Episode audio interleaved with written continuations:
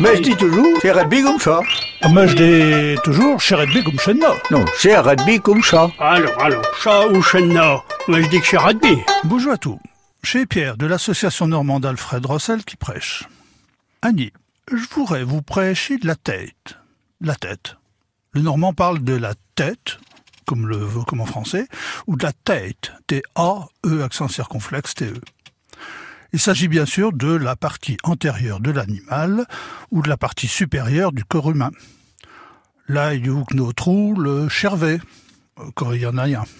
Là où se trouve le cerveau, quand il y en a un. Quelques animaux ou végétaux portent le nom de tête. La tête d'âne, c'est la carotte sauvage. Un têtard est un arbre dont les grosses branches ont été coupées et qui repousse tout en tête.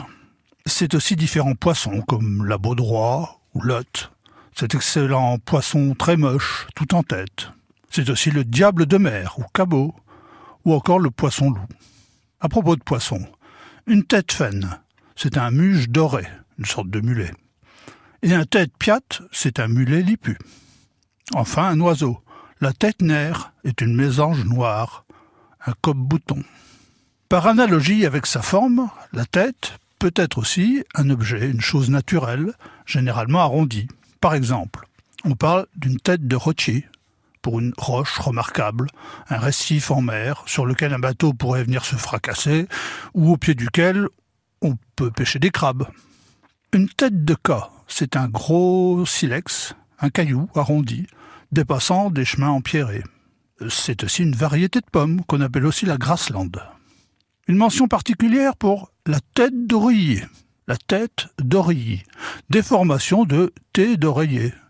La T étant par définition un sac de linge qui enveloppe un oreiller. Allez, deux expressions. Le tchul y emporte la tête. Le sexe lui fait perdre la raison. On pourrait dire aussi le mande le rao. Avait une tête à se faire casser le à coup de avoir une tête à se faire casser le nez à coups de derrière, littéralement. Bon, c'est vraiment être très très laid. Bonjour et à bientôt.